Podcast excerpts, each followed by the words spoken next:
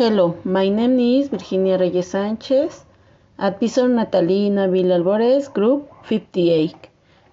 Activity 3. After you have seen the pictures, answer the question in three different ways. Where is the microwave? There is microwave is in the kitchen. Next to the window is is microwave. There is microwave near the sink. Where are the fruits? There are fruits in a fruit bowl. The fruit bowl while the fruit is on top of the refrigerator. Next to the door is the fruit.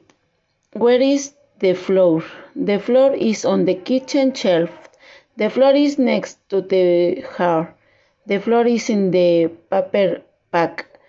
Where are more tools? In the bathroom cabinet at the are the tools. On the cabinet above the toilet are the towels. The other towels are inside the bathroom cabinet.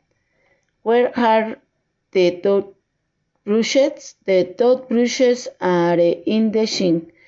The toothbrushes are in a red glass. In the bathroom are toothbrushes. Where is the mirror? The mirror is in the bathroom. On the wall is the mirror. On the wall is the mirror above the sink in this mirror. Where can I save my clothes? In the drawer of the room I can store my clothes. The yellow chest is my clothes. The drawer is for clothes. Where is the lamp? The lamp is on the bureau. The lamp is next to the bed. The lamp is next to the clock. Where can I read a book? The books are on the floor in the living room. In the cabinet next to the window are the books. Near the clock in the living room are the books. Where is the is the switch to to the turn the light on off? In the room is the switch to turn on the light. In the room is the switch to turn off the light. In the room is the light switch.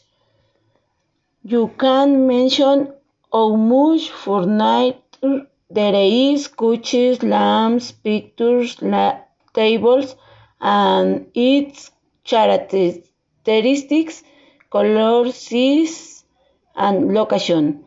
The living room is gray. It has an orange window and floor.